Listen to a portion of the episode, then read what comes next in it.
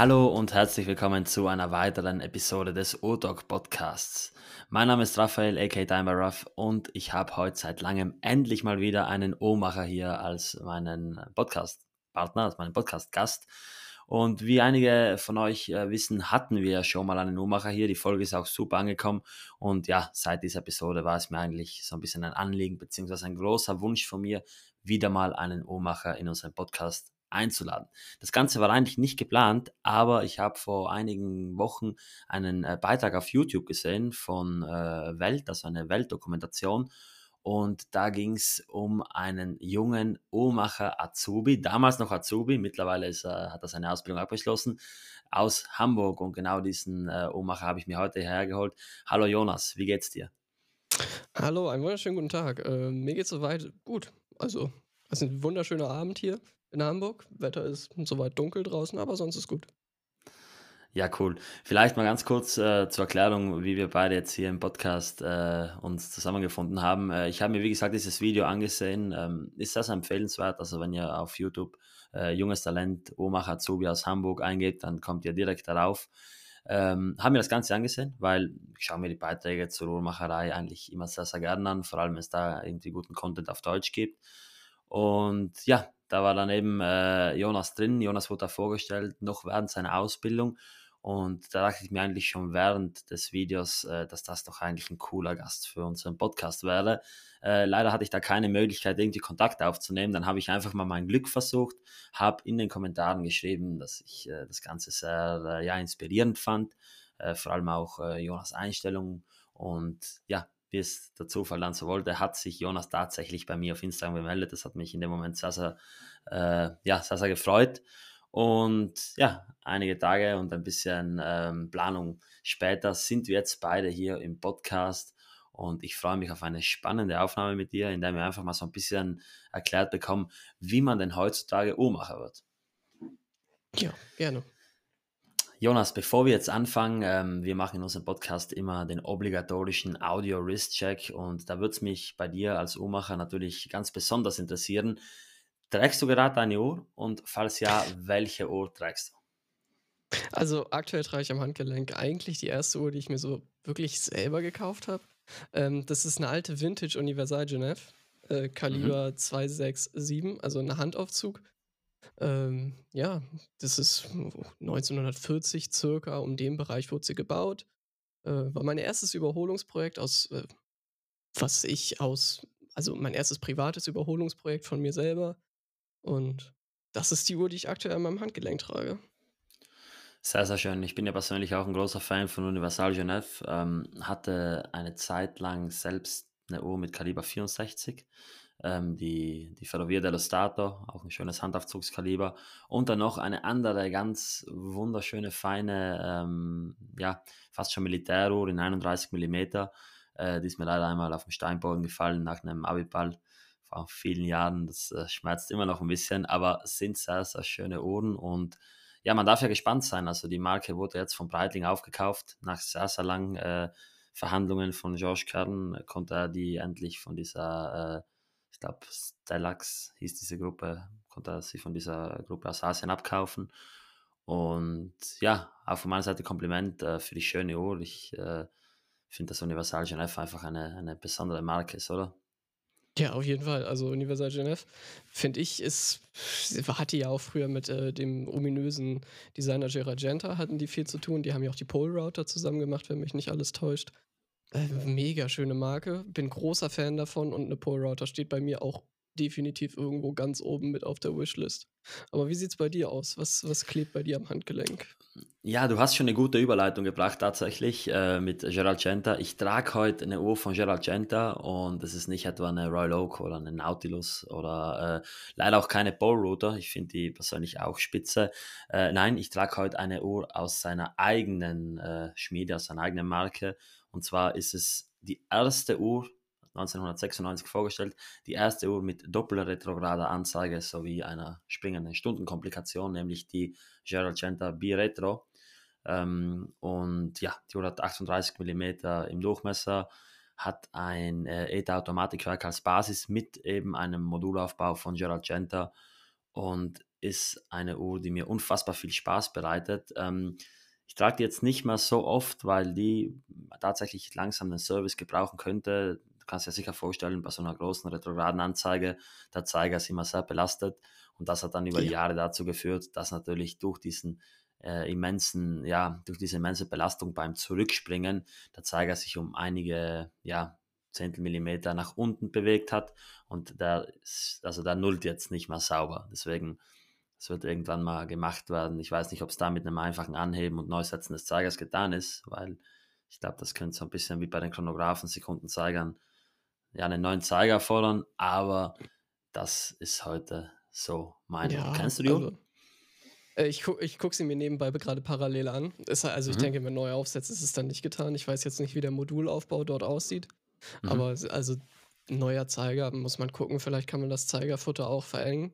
Oder das Zeigerfutter an sich neu ersetzen. Das muss, dann muss nicht der komplette neue Zeiger ausgetauscht mhm. werden, weil das ist ja doch eine sehr etwas besondere Form. Also eher fast schon aus wie eine Keule, wenn ich das jetzt mal so sagen ja, darf. Ja, mhm. ähm, ja, und den neu zu bekommen, ist wahrscheinlich bei der äh, Stückauflage, die diese Uhren gesehen haben, das ist die Sache. Also, schwierig. Ja. Das müsste wahrscheinlich dann immer über Bulgari gehen. Die übernehmen ja mittlerweile den Service für Giant Uhren. Ähm, und ich habe mich mal so ein bisschen umgehört. Also äh, ich habe jetzt nicht unbedingt so viel Bock drauf, irgendwie 600, 700 Euro für einen Komplettservice zu lassen, weil wie es nun mal leider ist, äh, mhm. bei den Uhren ist es nicht wie beim Auto, wo man dann einfach mal die Bremsbeläge wechseln kann. Äh, ich glaube kaum, dass ich bei einer solchen Uhr den Zeiger ausgewechselt bekomme die, die sehen das natürlich als perfekte Chance, um mir einen Komplettservice zu verkaufen. Ist nicht so schlimm wie bei anderen Marken, da wird der einen ja gerne mal unterstellt, dass irgendwie Uhren auf den Boden gefallen sind oder unsachgemäß geöffnet wurden, ohne jetzt die, die Marke zu nennen, um die es geht. Ähm, aber ja, sagt weil, also ich trage es natürlich dennoch. Das äh, Interessante ist ja, was heißt das Interessante, das, das Lustige ist ja, die Uhr stimmt ja dennoch äh, trotzdem für das, was sie äh, auf der Nullseite weiter zurückspringt, springt sie dann einfach auf der, auf der 60-Seite früher. Und ja, so ist natürlich immer ein bisschen störend, wenn sie dann irgendwie, äh, keine Ahnung, drei Minuten vor, vor der vollen Stunde springt. Aber meine Güte, dafür hat man einen coolen Sound, der so ein bisschen an eine Sonarie erinnert. Das ist natürlich kein schönes Klingen, sondern eher an so ein Klacken. Aber ja, nichtsdestotrotz äh, heute mit dieser Gerald Centa B-Retro. Ja, sehr schön, Uhr. Danke dir. Jonas, erzähl uns mal ein bisschen von dir. Du kommst gleich wie unser Co-Host Lukas aus dem schönen Hamburg. Ich war da leider noch nie. Ähm, ich habe es mir schon seit Jahren vorgenommen. Das soll wirklich eine coole Stadt sein. Und es gibt tatsächlich auch Direktflüge hier von, von Bozen aus äh, nach Hamburg. Deswegen, das werde ich irgendwann nochmal machen. Aber erzähl uns mal so ein bisschen, wer ist Jonas und äh, wie wurdest du oder wie kam es zu der Entscheidung, dass du Uhrmacher werden willst? Weil man muss mal dazu erwähnen, ähm, vor, allem, vor allem auch für diejenigen, die den Beitrag gesehen haben, es wurde, glaube ich, deutlich äh, kommuniziert, Uhrmacher ist jetzt nicht ein Allerweltsberuf. Also ich glaube, wenn du jetzt, keine Ahnung, dir andere Berufsgruppen anschaust, dann findest du da teilweise richtige Trampelpfade, wo es dann bei den gewissen Schulen und äh, Instituten Aufnahmeprüfungen geben muss, damit man irgendwie die Anzahl der Leute äh, ja verkleinert. Aber ich glaube, bei Uhrmacher, wenn jemand jetzt Uhrmacher werden will, dann, dann hat man da jetzt, würde ich mal sagen, nicht so viel Konkurrenz. Das ist meine Vermutung. Aber erzähl uns mal so ein bisschen, wie, also ja. wer ist Jonas und wie kam es zu dieser Entscheidung? Also erstmal zu meiner Persönlichkeit. Ähm, ich bin aktuell bin ich 23, ich bin gebürtiger, stolzer Hamburger ähm, und äh, ja, habe jetzt hier in Hamburg meine Lehre abgeschlossen, in diesem Jahr im August, äh, letzten Jahr im August. Und ja, es kam eigentlich wie bei den meisten Uhrmachern eher zu Umwegen dazu, in die Uhrmacherei zu gelangen. Also das Ganze hat sich bei mir herauskristallisiert, dass ich mein Abitur angestrebt habe und in meiner Oberstufenzeit ähm, ja, war ich halt ja es mangelte mir an Orientierung, was genau ich jetzt eigentlich mit meinem Leben anfangen möchte. Ich glaube, da ging es uns allen relativ gleich. ich, glaub, ich, glaube, das ist ein allgemein sehr verbreitetes äh, Konstrukt, dieses äh, mangelnde Orientierung. Und das endete bei mir daraus, dass ich ganz äh, Schwierigkeiten hatte im Abitur. Dass das mir A, mental nicht gut ging und ich dann halt auch das Abitur abschleifen lassen. Braucht man gar nicht anders sagen. Ähm, dann, äh, ja, ursprünglich wollte ich eigentlich studieren. Ich habe immer Mathematik interessant gefunden, finde ich immer noch ein sehr interessantes Fach, finde ich, bin ich auch vielleicht jetzt vielleicht ein bisschen affin, äh, also liegt mir eigentlich auch sehr gut. Und dann kam halt der harte Umschwung, als klar wurde, 12. Klasse, Abitur, ich werde es nicht schaffen.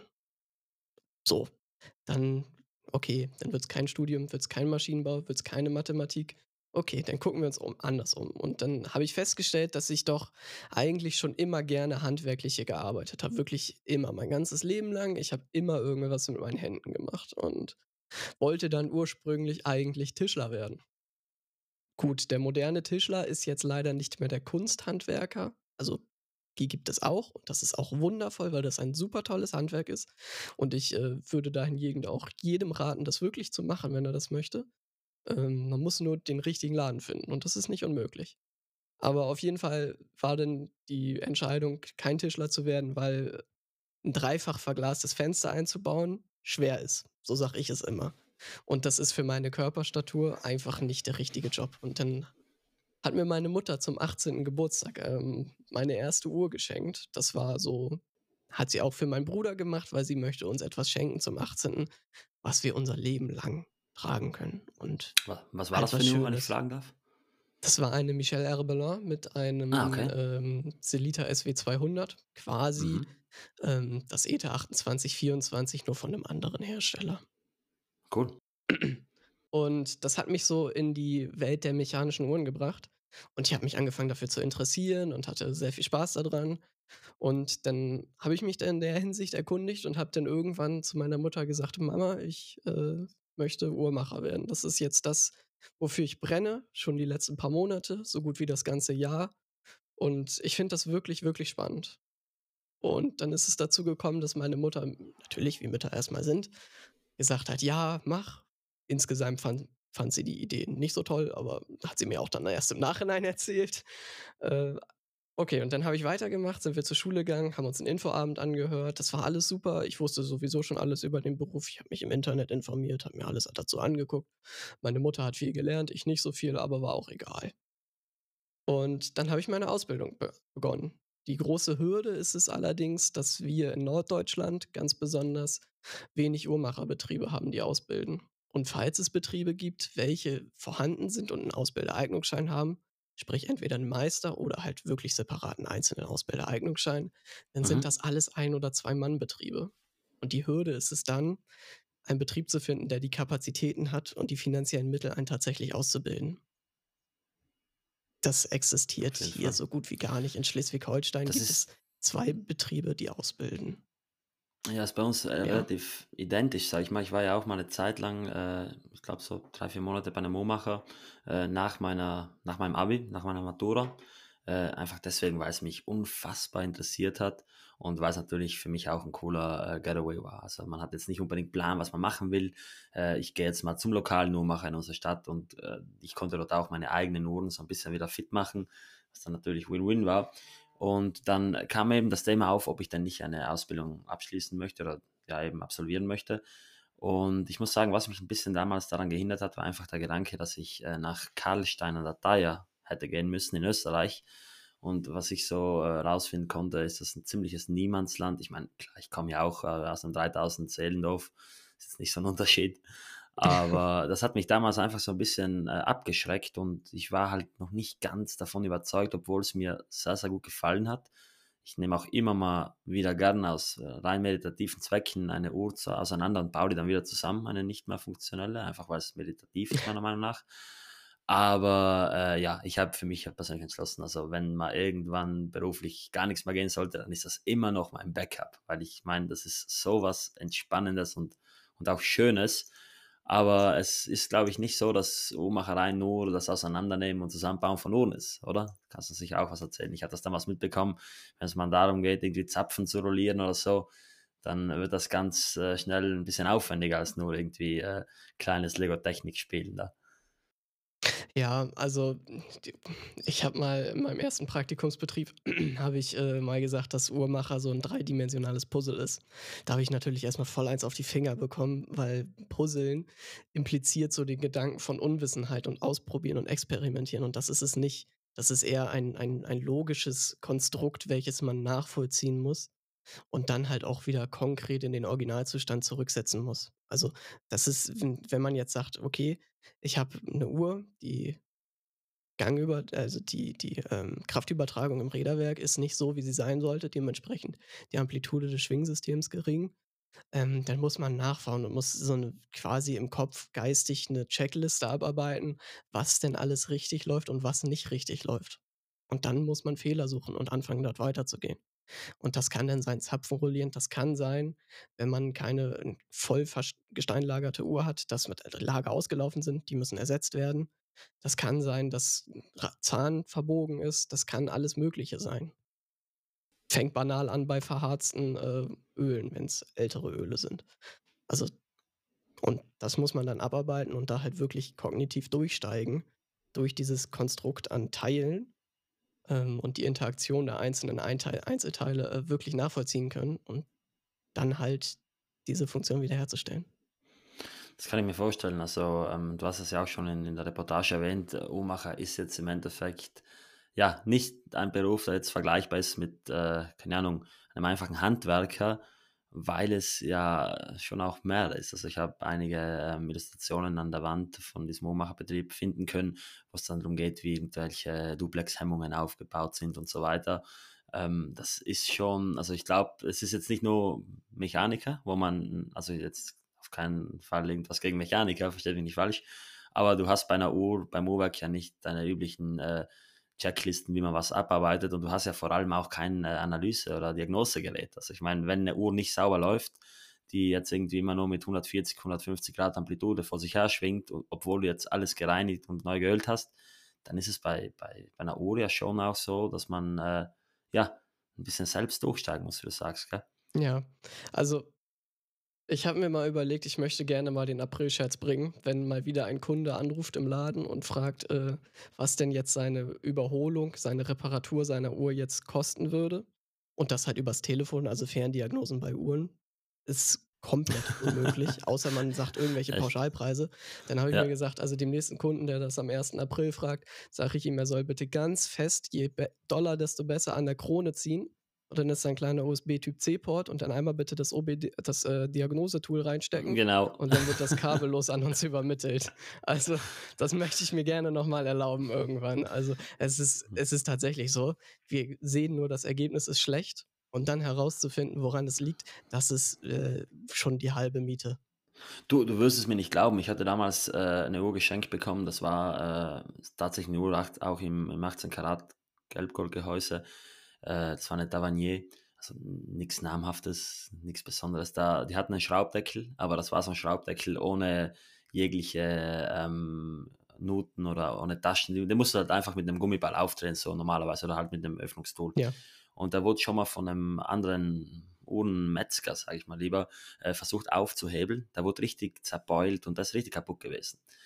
Und ich habe die Uhr dann revisioniert und äh, ja, alles, äh, wie es mir mein, mein Meister da gelernt hat, alles auseinandergebaut und wieder zusammengebaut. Und die Uhr wollte nicht laufen, die, das Datum ließ sich nicht bedienen, alles äh, ja, hat so ein bisschen Probleme gemacht. Und das Ganze ging dann wieder, als ich auf den Rat des Uhrmachers von irgendeiner Platine, ich glaube auf der Datums, also bei der Datumskomplikation, musste ich irgendwie ein Eck wegschneiden, dann ging es wieder. Kannst du es vorstellen? Also ähm, ich glaube, manchmal ist auch Kreativität gefördert, aber ich, ich würde mal sagen, dass natürlich trotzdem ziemlich oft gepfuscht wird, oder? Bei, bei, bei manchen Uhrmachern. Wie siehst du das? Sie, kommt dir oft so, kommt dir oft, oft so Sachen unter, wo du dir denkst, äh, meine Güte, was ist da jetzt passiert? Also, das war die erste Sache, die ich ähm, also nochmal, um auf die Ausbildung zurückzukommen, bei uns ist das so, ich habe meine Ausbildung vollschulisch gemacht. Ich habe nämlich keinen Betrieb gefunden, weil es halt in Schleswig-Holstein so schwierig ist. Da habe ich vollschulisch die Ausbildung gemacht und zur vollschulischen Ausbildung gehört auch ein Praxisteil dazu. Und okay. dieser Praxisteil ist ein anderthalbjähriges Praktikum. Und das fängt halt im, also wenn das erste Lehrjahr vorbei ist und dann noch das Halbjahr, also genau mit Hälfte der Ausbildung, fängt dieses Praktikum an. Und das erste, das allererste, was ich an diesem Praktikum am ersten Tag gelernt habe, war der Spruch: Alle anderen Uhrmacher sind Schweine. Und das bewahrheitet sich. Also wirklich ein Großteil der Uhren, besonders, ganz besonders bei Großuhren, ähm, wird kaputt gefuscht. Und es tut meiner Seele weh, das zu sehen, wie eine Uhr teils zerstört wird. Es tut wirklich weh.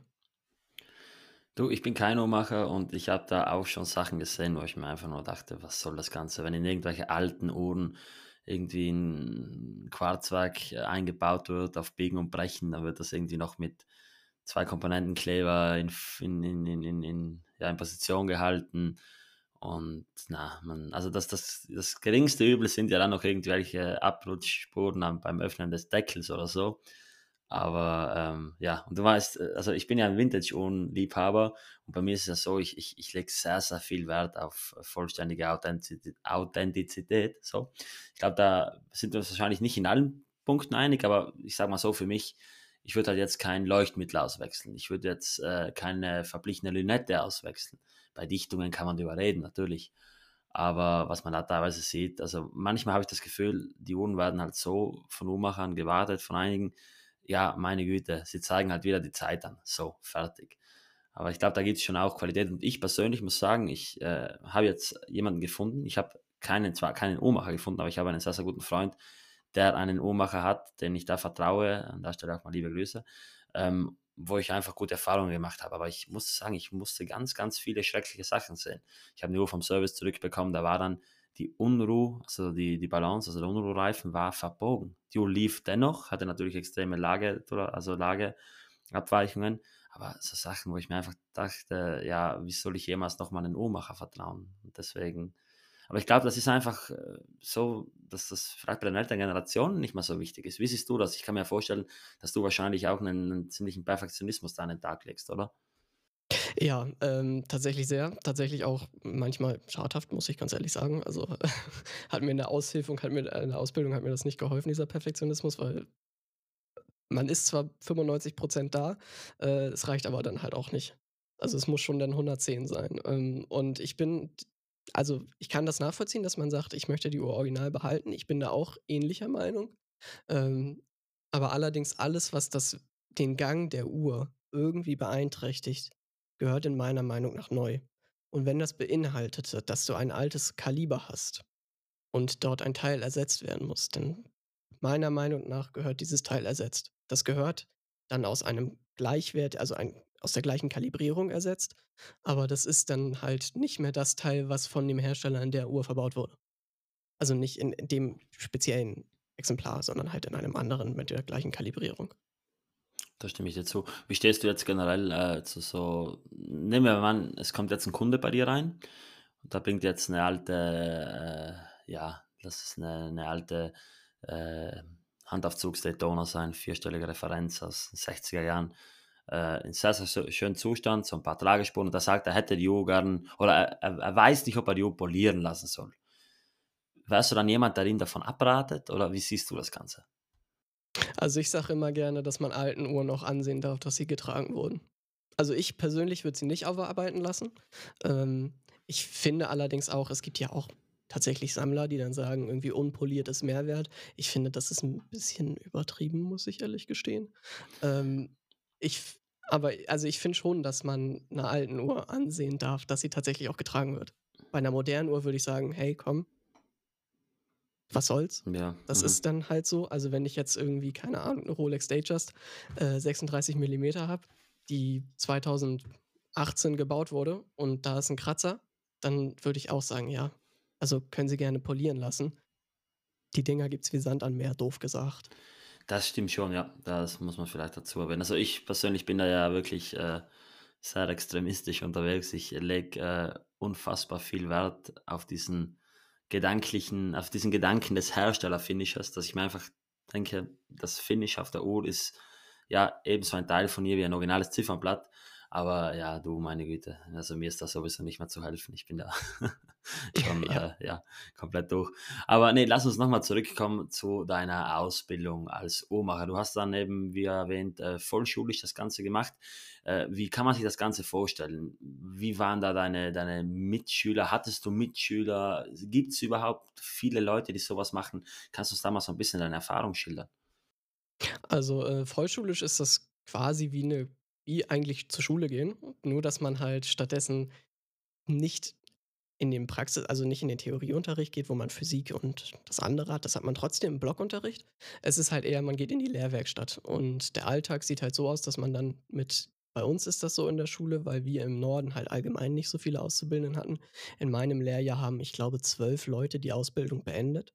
Für gesamt Norddeutschland, alles nördlich von Berlin, kommt so ungefähr bei uns in die Schule an. Plus, minus ein bisschen was. Ähm, und das ist nun wirklich nicht viel. Äh, und dementsprechend werden die vollschulisch Auszubildenden und die dual Auszubildenden, welchen einen Betrieb haben, waren bei uns im Lehrjahr zwei Personen, werden zusammengeschmissen. Und während die einen im Betrieb sind, sind wir in der Lehrwerkstatt und arbeiten quasi im selben Gebäude, nur halt in der Werkstatt dann an Uhren, genauso wie es die anderen im Betrieb machen würden. Wir äh, lernen drehen an der Drehmaschine, wir lernen fräsen an der Oberfräse, Pfeilen und Sägen natürlich auch. Also diese ganz klassischen Anfertigungsmethoden werden uns dort beigebracht, was häufig in der Berufsschule mehr beigebracht wird als im Betrieb, weil es in den Reparaturbetrieben halt nicht zum Alltag gehört. Da gehört der, der Service und die Überholung einer Uhr ist dort eher Tagesprogramm. Und mhm. dementsprechend ist es in der Schule häufig so, dass wir mehr davon mitbekommen. Also würdest du sagen, wenn jetzt jemand äh, die Ausbildung zum Uhrmacher antreten möchte, dass das äh, Vollschulische vielleicht sogar zu empfehlen ist? Also mir hat das Vollschulische sehr genossen. Ich habe auch zum dritten Lehrjahr habe ich ein Angebot bekommen, in einem Betrieb übernommen zu werden. Habe das allerdings abgelehnt, aus dem simplen Grund, dass die, äh, das vollschulische Arbeiten jetzt an der Berufsschule hier in Hamburg in Farmsen ähm, sehr einem Studiengang ähnelt, hatte ich so das Gefühl. Es ist sehr selbstbestimmt. Wenn man fertig ist mit der mhm. Arbeit, dann kann man auch Privatsachen machen. Ich habe mir selber okay. ganz viele Oberflächenverzierungen beigebracht. Ich habe ganz viel Côte de Genève, also Genfer Streifen, habe mhm. ich ganz viel gemacht. Mhm. Ich habe Sonnenschliff selber gemacht. Ich habe ähm, also jetzt den äh, Kronen- und Sperrat-Sonnenschliff. Das ist alles ganz viel, was ich selber gemacht habe, wo wir gesagt haben, das ist nicht Teil des Lehrplans, sondern ich habe meine Arbeit, mein Soll quasi erfüllt. Ähm, und jetzt wir haben, das, was oben drauf Und kommt. jetzt hm. Kommt der Bonus, worauf ich Spaß habe. Und das, was das ja auch die also Uhrmacherei, sorry, wenn ich dich unterbreche, aber das, was auch die Uhrmacherei so ein bisschen ausmacht, oder? Ich meine, klar, du könntest jetzt einfach sagen, du, die Uhr läuft, äh, hat einen schönen Gang und so weiter, ich mache jetzt zu, passt aber dann wären wir ja nicht äh, in so einer Branche, wie wir es heute sind, wenn die, wenn die Uhrmacher damals aufgehört hätten. Und das äh, finde ich einen sehr, sehr schönen Gedanken, dass du sagst, du machst da über deinem Soll noch weiter. Ja, also das war dann absolut persönliches Interesse und Sachen, an denen ich Spaß hatte. Ich habe ganz viel angefertigt in meiner Freizeit. Ähm, ganz banale Dinge, die mir auch sehr viel geholfen haben, jetzt noch im Nachhinein meiner Ausbildung. Äh, da können wir nämlich auch noch gleich zu sprechen kommen, ne, weil ich hatte noch äh, viel, vieles, vieles Spannendes, was nach meiner Ausbildung zu tun hatte. Ähm, und die ja, dann war das halt so, dass wir dass ich dann meine Sachen angefertigt habe. In der Ausbildung selber hatte ich jetzt das große Glück, dass ich einen Austausch machen durfte mit einer Uhrmacherschule in Dänemark. Ich war dann in Ringsted, das ist eine kleine Stadt in Dänemark, auf derselben, jetzt lass mich nicht lügen, Halbinsel, glaube ich, ist das, wie äh, Kopenhagen auch. Mhm. Und da haben wir zum Beispiel einen ETA 6497 skelettiert. Als Ach, kleines cool. Projekt.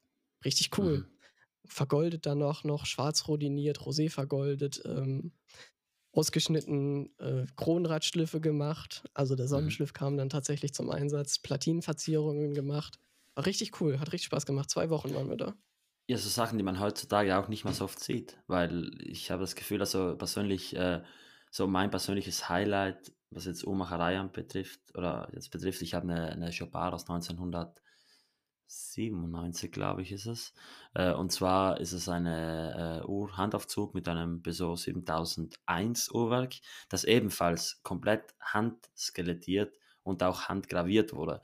Und ich meine, das tut sich ja heute keinem an. Heute, klar, du hast auch äh, skelettierte Uhren à la Audemars Piguet und so weiter, wo dann einfach die, die Platinen schon skelettiert aus der Fräse kommen. Aber ich glaube, das Handfinisieren, das Handskelettieren von solchen äh, Uhrwerken, das ja, ist eigentlich eine Kunst, die heutzutage meiner Meinung nach nicht mehr so wirklich geschätzt wird. Vielleicht auch deswegen, weil man oft billige China-Uhren sieht, die dann einfach diesen Look so ein bisschen kopieren, oder? Also das habe ich, das habe ich sehr häufig das Gefühl jetzt mit den billigen China-Uhren, ähm, wenn ich äh, komplett voll verzierte Werke sehe, die dann skelettiert und gleichzeitig handgraviert sind. Ich weiß nicht warum, da, da biegen sich bei mir die Zehennägel hoch und ich denke sofort, 3,50 Euro kommt irgendwie aus dem Kaugummiautomaten. Das ist aber auch so. Ich meine, das, das ist ein Stil, der sich in den 90er Jahren äh, so ein bisschen gezeigt hat. Damals war das einfach höchste Uhrmacherei, höchste Uhrmacherkunst, was jetzt einfach nur die, die Veredelung anbelangt.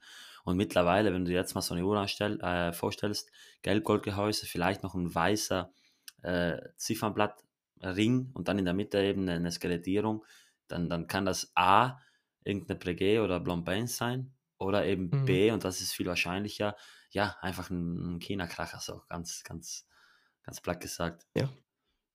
Ja. Ja, Jonas, ähm, wie ging es dann bei dir so weiter? Ich meine, du hast deine Ausbildung abgeschlossen, das äh, war ja in diesem Fernsehbeitrag, warst du ja noch äh, dabei. Äh, und ja, was, was kam dann bei dir danach, also als du deine Ausbildung abgeschlossen hast? Äh, ja, danach wurde es sehr spannend bei mir. Das ist jetzt noch gar nicht allzu lange her. Ähm, ich habe meine Ausbildung als Jahrgangsbester in Hamburg abgeschlossen, also als Landessieger des Bundeslands Hamburg. Glückwunsch dazu Ähm, an der Stelle. Dankeschön. Und wurde dementsprechend eingeladen auch nach Würzburg auf einen Bundeswettbewerb, wo halt die alle Bundessieger oder Landessieger, Entschuldigung, alle Landessieger des, des ja, der Bundesrepublik Deutschland eingeladen wurdest ähm, zu dem Bundeswettbewerb. Und dieser Bundeswettbewerb, der hat stattgefunden im, lass mich lügen, November. Ich glaube, am 11. November war das. Am 13. November war das. Am 11. November war eine Siegerehrung der Landessieger ähm, Sieger aller Gewerke in Hamburg von der Handwerkskammer Hamburg äh, hier in Hamburg. War jetzt ein Zungenbrecher. Geistig schwieriger Satz. Ähm, und dann hatten wir halt in Würzburg diesen Wettbewerb und da waren fünf Menschen. Einer aus Glashütte, der bei der äh, Firma Wempe gelernt hat. Einer aus ähm, Köln, der bei der Firma Rolex gelernt hat. Einer aus Pforzheim, der in Pforzheim an der Schule gelernt hat. Ich glaube, der hatte auch einen Ausbildungsbetrieb, da bin ich mir aber nicht mehr ganz sicher. Und ein Herr aus, ähm, der hat in Würzburg an der Berufsschule seinen, seinen dualen, also seinen schulischen Teil an, äh, erledigt und der hat in Bayern seine Ausbildung gemacht. Weiß ich jetzt aber auch nicht mehr ganz, welcher Betrieb das war. Und ich, Mhm.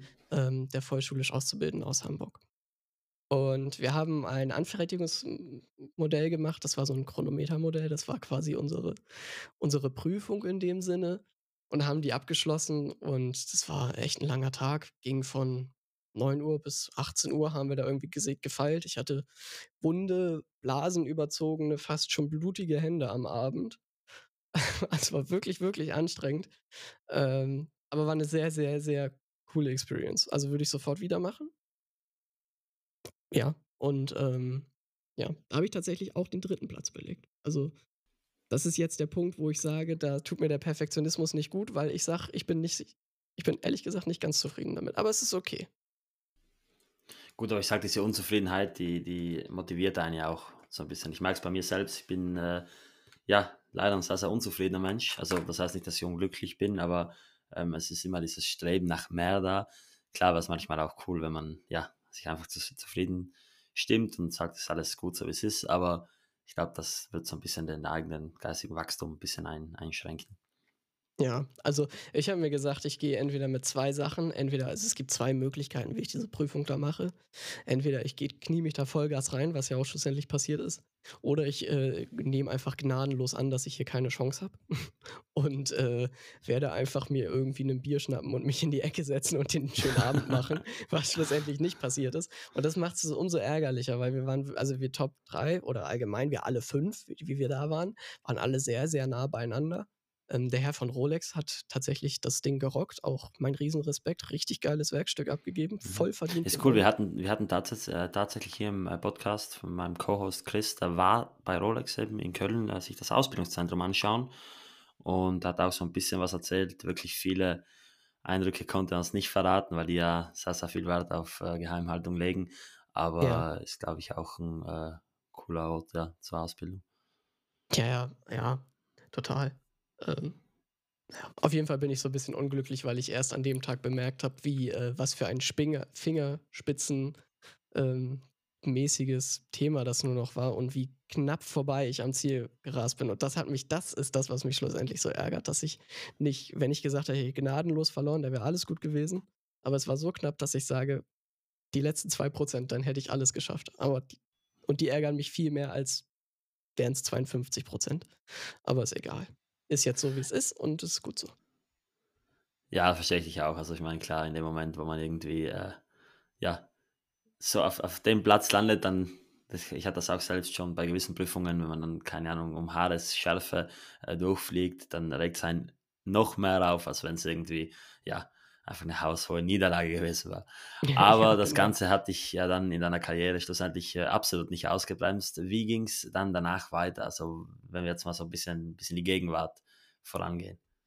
Ja, also ich habe dann, die, also pünktlich zum 1. August habe ich dann angefangen zu arbeiten, also eigentlich der nahtlose Übergang von meiner Ausbildung. Also die ganzen Wettbewerbe und alles, die haben währenddessen ich äh, halt 40-Stunden-Job gearbeitet habe, stattgefunden. Ähm, habe mir dann schnell eine Stelle gesucht, äh, habe dann hier in Hamburg bei einem kleinen Uhrmacher angefangen. Äh, ich hatte den großen Luxus, dass zwei Fernsehbeiträge über mich entstanden sind und ich dementsprechend irgendwie mich nicht bewerben musste, sondern die Bewerbungen sind zu mir gekommen. Also die äh, Betriebe haben sich bei mir gemeldet und wollten mich gerne haben. Und äh, ich habe mich dann halt für einen davon entschieden. Und da bin ich jetzt gelandet. Und es gefällt mir sehr gut aus der Bedingung, dass es wirklich handwerkliches Arbeiten ist, dass ich sage, ich bin kein Service-Uhrmacher, der nur Batteriewechsel macht. Ja, genau, kein Batterienwechsler. der nur Teile tauscht, also komplette mhm. Automatik raus, weil Automatik ist fehlerhaft, sondern ich nehme das Werk in jedes Einzelteil auseinander. Ich suche einen Fehler in einem Werk mhm. und ich behebe ihn. Das ist ja mittlerweile auch so ein bisschen äh, Usus, oder? Ich merke das bei einigen Uhrenherstellern auch. Du schickst denen eine Uhr, zwei Wochen später heißt es, Uhr ist fertig. Äh, und dann kommt man drauf, es werden mittlerweile so dermaßen viele Werke getauscht. Egal, ob das jetzt ein 28, 24 ist oder so, die hauen das alte Werk raus, das neue kommt rein, weil es halt einfach hundertmal günstiger und, und effizienter ist. Aber ich finde, dass das einfach so ein bisschen, ja, den ganzen Charme verloren hat. Dasselbe sehe ich so bei der, bei der Dison mit dem Bauer 8, Bauermatic 80 Werk. Äh, du hast ja im Endeffekt eine, eine Hemmung, die so gesehen nicht mehr wirklich meines Wissens nach repariert werden kann mit diesen ganzen Siliziumteilen. Da muss ja alles getauscht werden. Und ja, irgendwie ist immer, mein ja, das ist immer mein Gedanke, so eine alte Taschenuhr zum Beispiel, oder auch, muss ja nicht mal eine Taschenuhr sein, kann ja auch eine Armbanduhr sein, wo man dann einfach sagt, okay, man hat die Möglichkeit, das Werk zu reparieren. Und ich habe das bei einem guten Freund von mir, der hat ein Uhrmacher-Konvolut gekauft, da habe ich dann so ein kleines, so eine kleine Schachtel gefunden. Da sind dann vier, fünf Etagen drin und da sind alles Spiralfedern drin gewesen. Und ich finde das einfach einen schönen Gedanke, dass man sagt, man tauscht jetzt nicht die ganze Unruhbrücke mit Unruhreifen komplett aus, sondern man macht den Unruhreifen runter, man, man, äh, man baut eben die Spirale aus und baut dann wirklich eine neue Spirale ein, falls die alte dann wirklich äh, ja nicht mehr tauglich ist. Und ich meine, ja. das sieht man nur noch selten, oder? Haben die Leute so ein bisschen die, die Freude daran verloren? Weil ich meine, bei, bei, bei Uhren geht es ja jetzt nicht wirklich, äh, sag ich mal, um, um pure Effizienz und so weiter. Ist ja nicht so wie bei einem Auto, wo man sagt, hey, das Auto muss jetzt laufen, du musst jetzt nicht den Motor noch äh, mit einer Zahnbürste schrubben. Haben, haben die Uhrmacher jetzt generell gesagt, vielleicht so ein bisschen die, die, die Lust an der Uhrmacherei verloren? Kann man das so ganz provokativ mal in den Raum stellen? Hm, das würde ich tatsächlich nicht so sagen. Ich würde eher sagen, dass die äh, unsere moderne, schnell bewegende Welt schreit einfach nach Wirtschaftlichkeit. Und es ist nicht wirtschaftlich zu sagen, ich überhole ein 15 Euro Miota-Werk, weil meine Arbeitszeit ist einfach viel anspruchsvoller. Und wenn das jetzt so weit geht, dass man sagt, okay, ich bin jetzt eine große Firma, ich stelle Werke in Tausenden, in Millionenfacher Stückzahl her, dann ist es nun mal einfach günstiger, diese Werke zu tauschen. Und das ist einfach, also die Wirtschaftlichkeit, welche heutzutage angestrebt wird, leider in einem Kunsthandwerk, was es ja nun mal ist, weil eine Uhrmacherei ist ja ein UNESCO-geschütztes immaterielles Kulturerbe mittlerweile. Ähm, das ist leider Gottes, ja, mittlerweile auch der dem Kapitalismus und der Wirtschaftlichkeit einfach verfallen. Weil das Problem ist Einfach, dass es schnell und günstig sein muss. So wie alles heutzutage. Ja, das macht natürlich Sinn. Ich sage immer gern, äh, die Schweizer sind deswegen so oder die haben deswegen so unfassbar gute Uhren gebaut, weil die vielleicht, äh, einfach, ja, was die Wirtschaftlichkeit betrifft, nicht so fit waren. Das ist jetzt nur mal so in den Raum gestellt. Es kann ja sein, dass sie dennoch, äh, wirtschaftlich sehr, sehr, äh, ja, gut unterwegs waren, aber, ähm, ich merke das halt einfach, wenn man sich die Uhren gerade aus den 80er, 90er Jahren ansieht. Nicht nur die Uhren tatsächlich, auch Kleidungsstücke, Möbelstücke und so weiter. Es wurde halt einfach, ja es wurden viel reichlichere Materialien verwendet und äh, ja, es wurde halt auch nicht alles irgendwie dumm und dämlich äh, rationalisiert und, und gekürzt und optimiert, dass man da noch den maximalen Gewinn rausholen kann. Äh, aber nichtsdestotrotz, ich meine, so Leute wie du sind meiner Meinung nach das, was die Uhrmacherei braucht. Äh, Leute jetzt nicht rangehen mit dem Gedanken, mein Hauptziel ist, dass die Uhr wieder läuft, sondern irgendwie einfach zu sagen, mein Hauptziel ist, dass die Uhr einfach, ja, so läuft, wie sie damals gelaufen ist. Und deswegen gibt es bei dir eigentlich so eine Vorliebe? Arbeitest du lieber am Vintage-Uhren oder an modernen Uhren? Und, und wie, wie, wie kommt das zustande? Oder was war da der Grund dafür?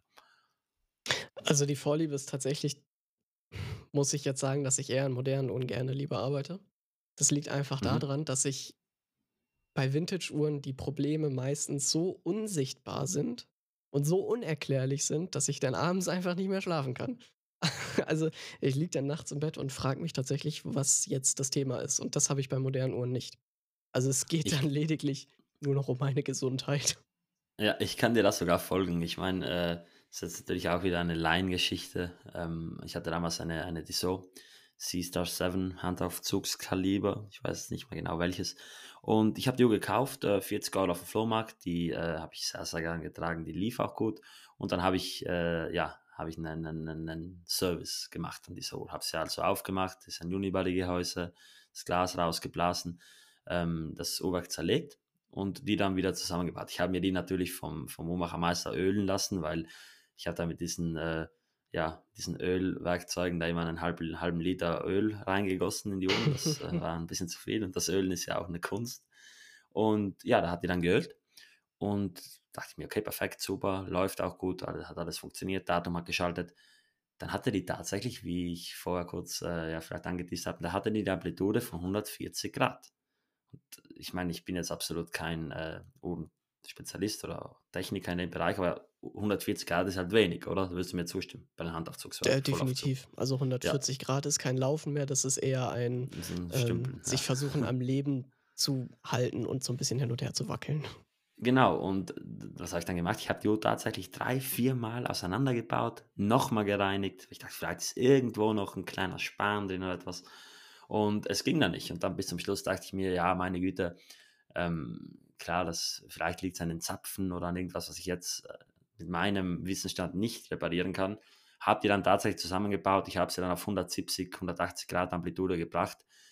Die läuft sehr, sehr gut, muss ich sagen aber nur, wenn man jetzt nicht auf die Werte schaut. Also die hält die Zeit, aber klar, wie du schon sagst, also so geringe Amplituden, das ist eigentlich äh, nicht so, wie sie laufen soll. Und ich glaube, da käme es dann du ins Spiel, wenn es jetzt eben darum geht, dass man sich mal wirklich jeden Zapfen unter der Lupe anschaut, dass man sich mal anschaut, ob wirklich ja der Anker noch in Schuss ist. Und ich glaube, das machen einfach viele Leute nicht mehr, weil die dann einfach sagen, du, äh, neues Werk rein. Sein muss ein Quarzwerk. Ja, gut, also Quarzwerk mhm. einsetzen, das äh, machen tatsächlich auch die wenigsten mittlerweile und da bin ich sehr froh drüber, weil das ist nun wirklich das ultimative Zerstören einer Uhr. Ja, ja. Wie, also sag mal, wie, Körper und Seele. Ja, wie, wie stehst du zu Quarzuhrwerken, du als Uhrmacher? Äh, spannend.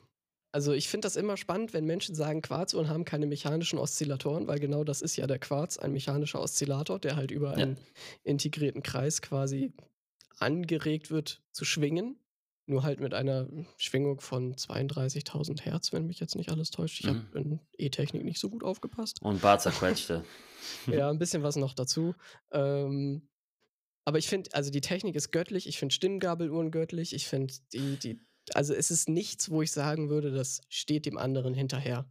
Es ist etwas, Schöne was ich sage. Es ist Schöne in der, hm. es ist schwieriger zu reparieren, weil die mhm. Diagnose mhm. eine ganz andere ist und vieles Klar. da nun mal nicht zu reparieren ist. Da kann ich keine Unruhwelle zapfen oder keine Unruhwelle tauschen. Da gibt es keine Spirale. Da gibt es nichts, keine Regulageeinheiten, zumindest nicht bei den modernen.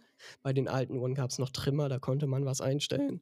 Ähm, ja, aber also ich finde nicht, dass die Quarzuhr irgendetwas hinterher steht. Wieso sind denn die Trimmer weggefallen? Habe ich mich eigentlich schon lange gefragt. Das ist äh, entstanden dadurch, dass irgendwann die, oh, jetzt muss ich mal wieder das Fachjargon rauskramen, ähm, die Inhibition, welche schlussendlich, also die Uhren laufen, die Quarzuhren laufen alle nicht mit dieser gewünschten Schwingung, ähm, mhm. sondern sie laufen immer etwas schneller. Und okay. in dem integrierten Kreis wird dann halt die Inhibition stattgefunden, welche schlussendlich gemessen wird, wie viel, also das wird ab Werk gemacht, das wird einmal eingestellt, da wird dann gemessen, wie viel schneller der Quarz eigentlich läuft. Und mhm. dann mit der Inhibition wird dieser Teil, wird dann halt extra gesammelt. Also es gibt eine Teilerstufe, deswegen ist diese, diese äh, Frequenz übrigens auch Basis 2, weil diese Teilerstufe immer die Frequenz halbiert. Ich glaube sechsmal. Ah, okay. Aha. Und ähm, das, was, was der Quarz schneller schwingt, das wird halt in der Inhibition nochmal länger gewartet. Und dadurch ah, ist die okay. schlussendlich ist der schlussendliche Trimmer obsolet geworden. Aha, das ist auch eine Form von Wegrationalisieren. Ja, vielleicht zum Vorteil. Und jetzt vielleicht mal kurz, äh, weil wir schon dabei sind, eine persönliche Frage. Stimmgabelonen finde ich persönlich super cool, super interessante Thematik. Ähm, ich mag auch das Summen. Ähm, stimmt es, dass das mittlerweile durch das Wegfallen der 1,35 Volt Batterien bei den Uhren so ein bisschen zu Schwierigkeiten kommt? Weil ich habe selbst Universal Genève äh, Unisonic mit Pulloverwerk und die verliert am Tag sieben Sekunden oder so, acht Sekunden. Da wurde mir mal erzählt, durch die höhere Spannung ist die Amplitude höher, kann ja auch sein, aber dann wäre die Uhr ja schneller. Gibt es da mittlerweile oder, oder, lohnt es sich bei so einer Uhr, die, die, diese, diese Gewichte an der Stimmgabel anzufassen wegen sieben Sekunden? Ich meine, mich juckt die Genauigkeit sonst eigentlich nicht so sehr, aber bei einer Stimmgabel ist natürlich so, die, die könnte natürlich. Also es ist wie wenn jetzt irgendwie, du hast einen, einen, einen Rennwagen, der 350 fährt und, und der fährt nur 210. Ich meine, wie, wie siehst du das? Also ich muss gestehen, ich bin kein Experte auf Stimmgabeluhren. Da bin ich äh, nicht der richtige Ansprechpartner. Wir haben welche bei uns im Laden. Ich weiß, unser Chef macht die auch sehr gerne. Oder was heißt sehr gerne? Er macht sie, sagen wir so. Ähm, aber ich persönlich habe jetzt tatsächlich noch an keiner gearbeitet. Ist auch mhm. nicht mehr richtig im Lehrplan das Thema, weil es halt nun mal alt ist. Es gibt ähm, auch fast keine mehr im Umlauf, oder? Benutzt, glaubst du, es benutzen noch Leute auf täglicher Basis eine Stimmgabel? Ich kann es mir ehrlich gesagt fast nicht mehr vorstellen. Und ja, es gibt auch genauso Menschen, die auf täglicher Basis äh, eine Zylinderhemmung, äh, Taschenuhr benutzen. Wirklich? Ja. Okay. Mhm. Wo wir auch sagen, ähm, Zylinderhemmung wird die nächste Goldgrube sein. Also wenn man jetzt Uhrmacher ist, äh, dann spezialisiert man sich entweder, wenn man sich selbstständig machen möchte und richtig Geld scheffeln möchte, entweder auf Großuhren, auf antike mhm. Stücke, richtig Restauration, Wirklich? richtig, richtig gute Arbeit. Okay. Das macht nämlich kein Schwein mehr. Oder mhm. auf Zylinderuhren. Weil Zylinderuhren Krass. werden auch fast gar nicht mehr gelernt. Also mhm. Zylinderuhren ja. oder groß und das ist die Goldgrube. Ich bin tatsächlich äh, ein absoluter Gegner der Zylinderhemmung. Ähm, einfach äh, ob des schlechten Laufes, meiner Meinung nach, und auch äh, des Fakts, dass sich die ja gerne so ein bisschen selber magnetisieren, oder? Durch diese, durch diese permanente Reibung, die man da hat. Ich weiß nicht, ich, Zylinderhemmungen kenne ich immer nur von diesen alten 1930er Scheibenuhren und, und ich meide die wirklich. Also ich, ich kaufe keine Uhren mehr. Ich habe aus Versehen jetzt meine gekauft, da ging es mir jetzt wirklich nicht um Sowax, sondern nur um die spezielle Uhr. Aber ich muss sagen, ich, ich habe da einfach, ja, es ist, ist schon nicht um, also es gibt schon, einen, es sprechen schon einige Gründe für die, für die, für die Schweizer Ankerhemmung, würde ich mal sagen, oder?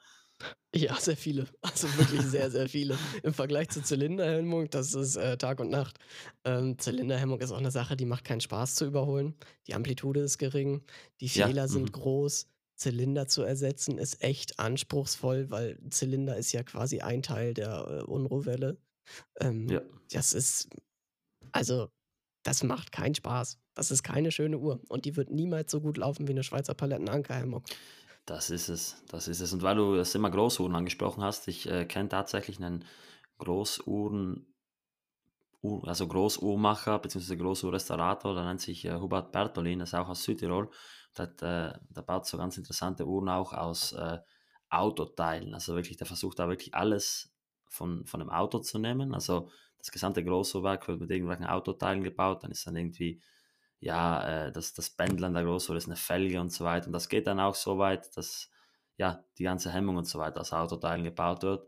Also ist, glaube ich, auch eine Nische absolut aktuell, aber wie du schon sagst, ähm, du, was irgendwann niemand mehr macht, die, die ganzen Kirchturmuhren und so weiter, die müssen halt dennoch irgendwo gewartet werden. Und von dem her glaube ich, ja. Also etwas, Kirchturmuhren, Kirchturmuhren ist im Vergleich zu, ähm, zu anderen groß und noch eine viel, viel, viel, viel, viel größere Nische. Also da kenne ich nur mhm. einen einzigen Laden, der das überhaupt macht. Einen einzigen. Und ich kenne ein paar mehr Läden, die allgemein Großuhren machen. Das ist nochmal eine ganz andere Nische. Mhm. Das sind aber auch, also da kostet eine Revision auch ein Vielfaches mehr. Okay. Ich kann da ja, jetzt keine genauen Preise nennen, aber es ist fünfstellig. Okay. Ja, ich weiß tatsächlich bei uns jetzt, äh, der lokale Uhrmacher, wo ich damals eben gewesen bin, der macht auch groß, also der macht Großuhren, jegliche Art. Und der macht vor allem auch Kirchturmuhren. Ich meine, es ist ja nicht mal so viel äh, mechanische Kirchturmuhr. Und wenn doch, dann natürlich mit unter Anführungszeichen elektronischem Aufzug.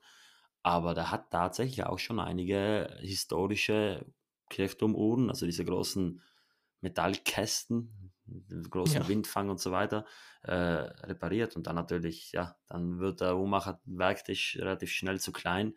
Aber ja, ich habe selbst mal so ein bisschen Hand angelegt an einigen Schwarzwälder-Uhren. Eine ist mal runtergefallen, dann muss ich wieder zusammenbauen ist eine ganz andere Art und Weise des Uhrmachens, oder? Wenn man sich mal die ganzen ja. Holzteile ansieht und. Also total. Also es ist eine ganz andere Welt. Also jetzt Kann man da, Kirchturmon ist noch eine ah. ganz andere Welt als eine reguläre Regulator, also eine Wanduhr. Mhm. Ähm, das ist, da sind Welten dazwischen. Das fängt ja schon dafür an, dass äh, wenn du jetzt arbeitest an kleinen Uhren, dann reicht dir deine 8 mm Bolei, die reicht dann als äh, Uhrmacher-Drehmaschine. Kannst du alle Arbeiten dran machen, die du machen musst. Fast alle. So, so gut wie. Ähm, dann fängst du an mit Großuhren. Okay, dann reicht die halt schon mal gar nicht mehr. Damit kannst du Zapfen einbauen. Das war es dann auch ungefähr. Wenn du dann anfangen möchtest und Räder zu schneiden, dann muss auf einmal schon entweder eine Hommel oder eine Schaublin 70 oder eine Schaublin 105. Also da muss dann schon wirklich Gerätschaft her. Und wenn du dann Auf auch den noch Teilen habe ich damals auch gearbeitet, ja.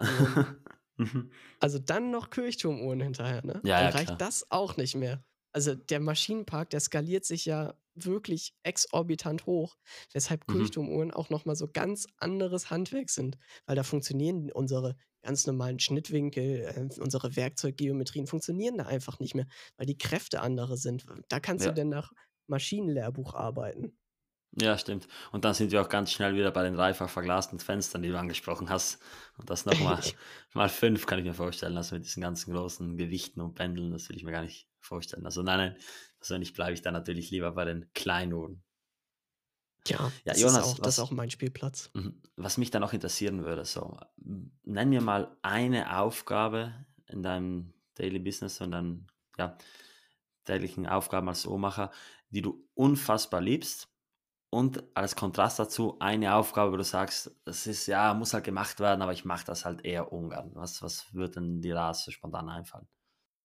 Also, was ich unglaublich liebe, das kommt so ein bisschen, du hattest ja vorhin gesagt, dass für dich Uhrmacherei was sehr ja, beruhigendes ist, ist das Montieren von Uhren. Das ist so, also jeder kennt es, das ist dieses typische auditive ASMR, wo dann halt ins Mikrofon geknuspert wird. Ob man das jetzt mag oder nicht, das sei jetzt erstmal persönlich dahingestellt. Aber für mich ist das Uhren zusammenbauen, das ist visuell so, ja, so beruhigend. Also das ist einfach dieses visuelle ASMR, dass man halt wirklich was sieht, was technisch wunderbar passt, wunderbar funktioniert. Also das Montieren von Uhren in einem sauberen Zustand ist unglaublich schön. Und dann zu ölen und dann die Uhr auf die Zeitwaage zu packen. Heute hatte ich das erst, wo ich zu meinem Arbeitskollegen gesagt habe, also wenn ich nach Hause komme, muss ich auch erstmal die Hose wechseln, weil ich hatte eine ganz, ganz alte, ganz, ganz alte Armbanduhr. Hat super Aha. 290 Grad Amplitude, richtig gut. Plus, mhm. minus null. Wenn man jetzt sich eine Zeitwaage vorstellt, man hat ja immer den Bildschirm, wo die Linie quasi horizontal mit ein bisschen Plus und Minus jeweils nach oben und nach unten geht und dann genau. immer von äh, nach rechts läuft oder halt nach links, meistens nach rechts läuft und dann bis zum Ende und dann wieder auf der linken Seite neu anfängt. Und heute habe ich es geschafft, dass diese Linie, ein gerader Strich, gar kein Abfallfehler, ein gerader Strich, kein Pixel nach oben und nach unten Abweichung. Und dann kommt das auf der anderen Seite wieder an und trifft genau den Strich an demselben Punkt. Und dann das dachte ich, jetzt hast du es mhm, geschafft. Geil. Und dann kippst du die auf die, auf die Zapfenlage, halt irgendwie Krone oben. Und der Strich, der geht eins zu eins so weiter. Und dann habe ich gesagt, heute ist der Tag. Heute gehe ich nach Hause und muss meine Hose wechseln. Das war Ja. so gut. Ich habe mich so darüber gefreut und das sind solche Kleinigkeiten, dass Dinge einfach so mechanisch gut funktionieren und so die Passung und das ist wundervoll. Also, es ist wirklich wundervoll. Und was ich halt gar nicht mag, ist wenn Kunden mit so einer richtig versifften, ekelhaften Uhr reinkommen, wo man dann noch 35 Lagen Hautcreme drauf sind. Entschuldigung, es ist jetzt vielleicht ein bisschen hier Trigger Warning, Ekel oder was auch immer man da jetzt sagen würde, aber wo dann Mhm. wirklich F Hautschuppen von 45 Jahren dran kleben und mit 'nem Putzholz man da 3 Millimeter runterkratzen muss. Da kriege ich jedes Mal die Pest. Das ist nicht schön. Also, Leute, falls ihr eure Uhr zum Uhrmacher gebt, ne, bitte, bitte, bitte, bitte, tut uns das nicht an. Lasst nehmt diese Biowaffe, die da dran klebt und wascht die einmal kurz davor trocken mit 'ner Zahnbürste, einmal grob weg. Fertig. Aber ist es also, ich fand es persönlich immer ein bisschen lustig, äh, als ich da beim Uhrmacher war. Ich meine, gibt es immer mal wieder so gewisse Personen, äh, die die, sage ich mal, sehr, sehr eitel sind, die extremst Wert auf ihr Äußeres legen, sich immer so extrem übertrieben clean, äh, geben. Und dann kamen die rein mit ihrer Daniel Wellington und und ja, mir ist echt echt fast die Kinnlade runtergefallen. Also, ich muss persönlich sagen, mich hat's nie gestört. Ich weiß ich glaube, das ist halt dieselbe Art ich hatte das ich meine, das war jetzt nie appetitlich, verstehe mich nicht falsch. Aber mich hat das halt nie gestört und ich glaube, das ist genau so, wie wie man sich halt äh, schwer vorstellen kann, dass jetzt jemand, der seinen Beruf in der Pflege liebt, äh, es nicht schlimm findet, irgendwie Leuten die die die Windel zu wechseln oder so oder irgendwelche Senioren zu waschen. Weißt du, was ich meine? Ich mich hat das nie gestört. Ich ich habe 'ne Uhr reinbekommen, da war hinten äh, ja, da konntest du mit 'nem Buttermesser hinten das Zeug runterkratzen. Und ich dachte mir: „Ja, okay, ist jetzt nicht ist jetzt wäre natürlich besser ohne.“ Aber aber ich habe es jetzt nie als störend empfunden. Aber es ist tatsächlich krass. Ich, äh, sehe ganz oft Uhren, auch von anderen Sammlern teilweise, wo ich mir immer denke: „Meine Güte, mach doch die Uhr mal 'n bisschen sauber.“ Ich meine, ich selbst habe sehr, sehr viel Rotation drin. Bei mir wirst du auf keiner Uhr irgendwelche, ja, sichtbaren Tragespuren sehen. Aber ich klar, wenn jetzt jemand natürlich seine Uhr jeden Tag trägt, klar sammelt sich darunter irgendwie Dreck. Aber ja, ich glaube, das gehört einfach so ein bisschen dazu, oder? Ja, der Alltagsdreck, der ist auch in Ordnung. Das also, es ist alles in Ordnung. Es gehört halt Ja. dazu. Also, ich bin Mhm. auch froh. Ich glaube, ich bin jetzt Hepatitis A bis Z geimpft, auf jeden Fall Mhm, dese desensibilisiert nach dem Ja. Ganzen, was ich da täglich sehe. Mhm. Aber, ähm, das ist na ja, es gehört dazu, aber es muss nicht 35 Kilo Nivea-Creme sein. Also Hm, ja, ja, klar. Ja, ich bin Oh, ich ich bin da ich bin da auch mm. für 'ne ich bin da auch für 'ne für 'ne für 'ne für 'n neues Gesetz, das irgendwie vorschreibt, dass, äh, Lederbänder irgendwie einmal jährlich gewechselt werden müssen. Das wird auch den guten Nikolaus von der Firma Hirsch freuen, den auch schon mal hier hatten. Ja, ja, Und ich meine, das klar, ja. also, diese typischen Rolex-Bänder, diese Bicolor-Bänder, die älteren, die noch nicht voll sind, wo man die Ja, ja, Uhrliege ja, drin genau. hat. Genau, Da genau. drin, da kleben Ja, 5 alles. Generationen an Menschen. Original. Ich Unter packe unter dem unter dem. Endlink vor allem, gell? Wenn du den Endlink Ja, abmontierst, ja, ja. ja. Ich packe die ins Ultraschall, ich lasse die schallen, ich puste die mit Druckluft aus. Am Anfang habe ich den Fehler gemacht, ich habe kein Küchentuch genommen, meine Hand war danach dunkel. Also wirklich, Ja, der ganze ja, ja. Auf der Hand. Habe 5 Stunden lang Hände gewaschen, war echt Ja. ekelerregend. Mhm. Danach also, erst mal den ganzen Dreck rauspusten, nachdem der richtig schön aufgeweicht ist, dann zurück ins Ultraschall. Den Prozess machen wir dreimal, dann sind wir ansatzweise sauber und dann kommt's Und auf den Heizlüfter immer zum noch Trocknen. Und das ist immer noch Dreck drin. Ich nehme dann immer mal wieder so 'n Armband und das ist auch bei mir teilweise bei den bei den Uhren, die ich immer mal wieder reinige. Ich nehme das dann und und klopfe das dann vorsichtig bei uns im weißen Waschbecken so 'n bisschen an den Rand, wenn wenn's nass ist. Und was da dann bei diesem Klopfen so an an Dreck rauskommt, wenn Mhm. man das mal so 'n bisschen ranklopft, ja, unvorstellbar. Aber klar, natürlich, äh, dass da irgendwie schwarze Suppe rausläuft. Du hast halt Reibung drin. Aber ich meine, da ist es jetzt nicht nur solche schwarze Suppe. Also, ich weiß, was du meinst. Diese Hohlräume bei den ist bei den alles alten alles. Jubilee-Bändern und und President-Bändern. Also, das Ja, ist schon das ist ganz schlimm. Und Ja, das also, ist das das noch Beste, was schlimmer, als wenn man kann, jetzt 'n ist altes ja, bitte? das das Beste, was man machen kann, ist das einweichen lassen und mit dem Ölgeber irgendwie rauspieksen. Ja, ja. Ich finde das aber Aber dann, äh, schon wieder ganz satisfying, muss ich sagen. Also, ich mag's Oh dann, wenn man ja. irgendwie sich den Weg, äh, zu 'nem sauberen Uhrenarmband irgendwie erarbeitet. Aber klar, äh, ist jetzt natürlich nichts, äh Also, das Vorher-Nachher-Bild ist Tag und. Nacht. Ist Mhm, klar. superschön, aber der Prozess dahin, dreckige Hände, fünfmal Hände desinfizieren, hm, weiß nicht, da kann ich auch in der U-Bahn jeden Knopf ablecken. Ja, da stimme ich Also, brauche ich jetzt Aha. einfach so nicht.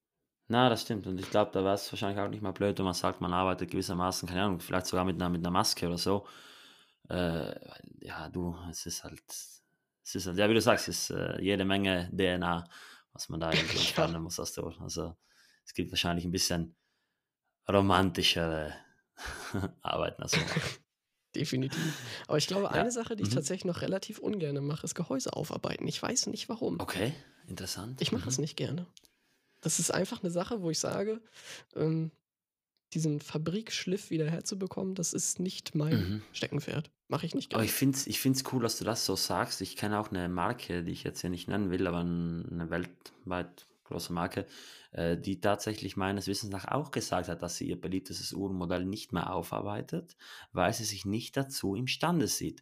Und ich glaube, das ist so ein bisschen, äh, ja, das ist auf jeden Fall der bessere Weg, weil ich meine, wenn du jetzt einen gewissen Uhrmacher, äh, dass er ganz so ein bisschen pfuscht eine Uhr gibst, auch eine komplizierte eine Royal Oak, ja, kannst du mir die bitte wieder sauber machen? Dann wird er an die Bürste gehen, wird eine Bürstscheibe auf, auflegen und die dann einfach wieder ein bisschen rund bürsten, im wahrsten Sinne des Wortes.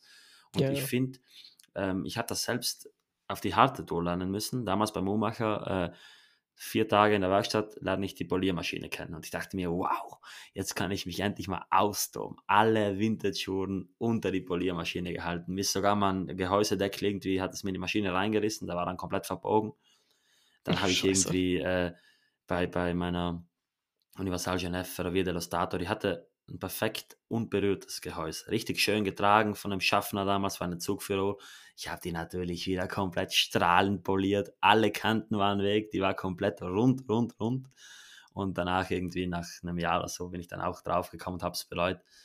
Aber ich meine, ich glaube, da muss man auch die Leidenschaft dazu haben. Ich meine, das ist jetzt auch wieder interessant. Wir hatten mal hier im Podcast äh, den lieben Daniel äh, Varela, das ist auch ein, ein Uhrenaufarbeiter, der macht ausschließlich Uhrenaufarbeitung. Mhm. Und wenn du dich darauf spezialisierst, dann glaube ich, kannst du das auch gut machen. Aber Das wie schon gesagt, ich glaube, du musst dich spezialisieren. Ich glaube, das ist äh, vielleicht analog zu, zu, zu Werksuhrmacherei, vielleicht sogar ein eigener Bereich. Wo man einfach sagt, man muss das Ganze wirklich äh, ja, perfektionieren. Und klar, ich glaube, was viele halt auch nicht äh, unbedingt wahrhaben wollen, mit einer reinen Maschine, wo du irgendwelche Scheiben aufziehst, wirst du halt nicht gut polieren können. Ich war bei meinen Freunden, das sind Uhrmacher in, in Rom, äh, das ist äh, Matteo Colonna von Roma Time und, und der, die machen eben auch professionelle Aufarbeitung und die haben unzählige Lapidiermaschinen, wo man dann perfekt Winkel einstellen Ja. kann.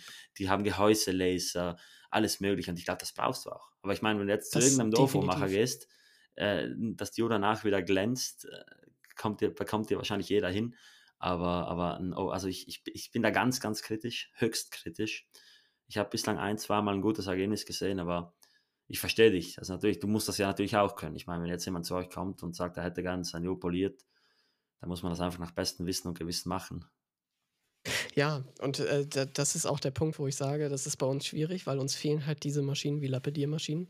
Wir können keine runden Kanten auflasern, wo wir sagen, okay, wir setzen die Kante neu, wir füllen das Material auf und erstellen diese Schnittkante, diese Ja. Körperkante von den zwei Flächen, die erstellen wir neu, wo ich dann auch sage, ich bin nicht zufrieden mit meiner Arbeit, aber ich kann es mit den Gegebenheiten nicht besser machen. Und es tut mir echt weh, das zu sagen, weil jetzt bin ich einer dieser Uhrmacher, wo man sagen muss, ich bin ein Schwein in der Hinsicht. Mhm. Na, und klar, deswegen sage ich auch gerne, hey, das Stück vielleicht nicht aufpolieren oder Ich, ich finde, man muss das den Leuten halt äh, so gesehen halt, äh, ja, gut erklären. Ich meine, klar, wenn du jetzt sagst, jemand, äh, also du sagst ihnen jetzt, das ist das Hersteller, finde ich, bla bla bla. Aber ich finde, wenn du den Leuten sagst, schau, wie du schon vor eingangs gesagt hast, eine Altnot darf man das halt auch anerkennen. Wenn es jetzt nicht, keine Ahnung, äh, wenn jetzt, nehmen wir an, du hast einen Submariner und du hast jetzt damit einen Motorradunfall und du hast halt ein Horn ist halt komplett weg oder so, oder die Ja, richtig, ja, ja. Dann, dann kann man sich mal überlegen, ob man da was machen lässt. Aber ich glaube, weißt du, ich, ich, ich hätte damals auch gern einen, einen Ratschlag bekommen. Wir haben zwar die Uhrmacher dort gesagt, wenn du polierst, dann die Kanten, pass auf die Kanten auf, mach die Kanten nicht weg. Und ich dachte mir, ja, ja, werde ja nicht die Kanten wegmachen, oder? Die waren natürlich alle weg. Und dementsprechend glaube ich, dass Ja. man da schon ein bisschen sensibilisieren müsste, gleich wie man jetzt über Wasserdichtigkeit spricht, dass 30 Meter keine 30 Meter sind. Aber ähm, na, finde ich cool, dass du da so dazu stehst und jetzt nicht irgendwie sagst, du meine Güte, ja, ist halt auch etwas, was ich jetzt perfekt beherrsche, weil es ist halt auch faktisch ich glaube, im Werk kann man alles eher perfektionieren als jetzt irgendwie eine Gehäuseaufarbeitung, oder? Faktisch veränderst du die Geometrie des Gehäuses.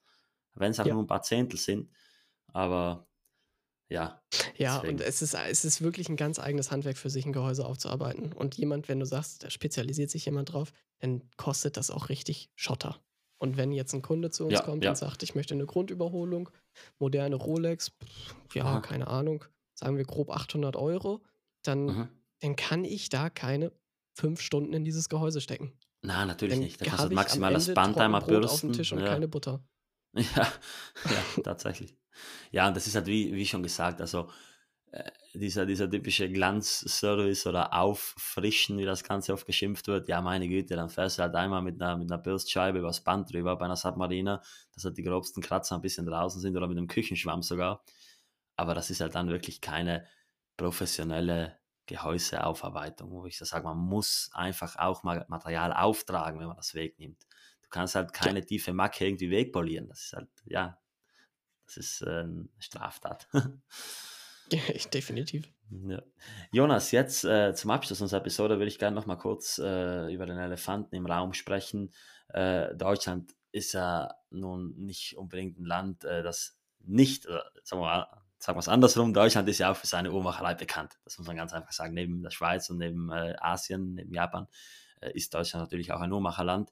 Und äh, es gibt in Deutschland äh, Uhrmacher, also ich habe auch einen, einen, einen Lieblingsuhrmacher, der leider nicht mehr aktiv ist, nämlich Christian Klings. Und äh, wenn ich dich jetzt so reden höre, dann stellt sich mir eigentlich nur die Frage, wann kommst du mal mit einer eigenen Marke ums Eck oder mit einer eigenen Uhr? Ist das geplant? Hattest du da schon mal einen Traum in die Richtung? Könntest du dir das irgendwann mal vorstellen? Ich glaube, jeder, der in der Ausbildung zum Uhrmacher gemacht hat, hatte schon mal diesen Traum. Das ist einfach so. Aber ähm, das Investment, die, das Know-how, was man dafür braucht, das übersteigt meine Fähigkeiten komplett. Und ähm, dementsprechend würde ich sagen, das wird nicht passieren. Ich habe Spaß daran zu skelettieren. Vielleicht mache ich dann äh, Sachen und kaufe mir 67, äh, 64,97 in großer Stückzahl und skelettiere die dumm und dusselig. Finde ich mega cool. Ähm, aber ich glaube, über das hinaus wird es nicht steigen. Also ich bin sehr froh, in der Werkstatt zu sein. Ich habe da sehr viel Spaß dran. Aber sonst ist äh, die, meine Kompetenz hat auch Grenzen und das muss man eingestehen. Mhm. Da reden wir beide dann noch mal in 10, 20, 25 Jahren darüber. nee, aber ich verstehe dich natürlich voll und ganz. Also, aber ich bin halt au- auch immer der Meinung, dass es natürlich äh, so ein bisschen lifelong learning ist. Und äh, du, wer weiß, ähm, ich glaube, im Leben kommt es immer anders, als man denkt. Und ja, ich glaube, wenn es darum ginge, dann wärst du auf jeden Fall der Richtige. Aber wie gesagt, schauen wir mal, wo sich deine Reise in den nächsten Jahrzehnten noch hinbewegt. Also ich glaube, du wirst auf jeden Fall weiterhin von dir hören machen. Ja, ich bin auch definitiv gespannt, was die Zukunft für mich zu bieten hat. Ja, sehr schön. Jonas, äh, das war wirklich ein unfassbar unterhaltsamer Talk mit dir. Hat mich sehr gefreut. Bist ein sehr, sehr cooler Typ. Also hat wirklich Spaß gemacht. Äh, ich hoffe, dass das nicht ein letztes Mal hier im Podcast ist. Also ich, wir könnten jetzt noch stundenlang weitersprechen. Ich glaube, unsere Zuhörer, äh, die hatten da auch was mitzureden. Wir haben auch schon mal ein Q&A gemacht und ich kann mir vorstellen, wenn du darauf mal Lust hast, dass das auch ziemlich cool mit dir wäre, wenn wirklich unsere Zuhörer, äh, ja, Uhrmacher spezifische Fragen stellen und wir die dann irgendwann in der Zukunft mal gemeinsam beantworten. Bis dahin möchte ich mich auf jeden Fall mal bei dir für deine Zeit bedanken und äh, ja, das letzte Wort würde ich jetzt gerne noch dir überlassen. Ja, auf jeden Fall danke, dass ihr mir hier äh, die Plattform gegeben wurde, weil ich habe da sehr großen Spaß dran, ähm, weil das Handwerk wichtig ist. Also Leute, falls ihr da großes Interesse pflegt, ähm, dann sucht euch einen Uhrmacher. Macht es. Also ihr macht nichts falsch. Ihr werdet das vielleicht nicht aus wirtschaftlichem Interesse tun, aber wenn ihr dafür brennt, macht es. Es ist wundervoll, das Handwerk.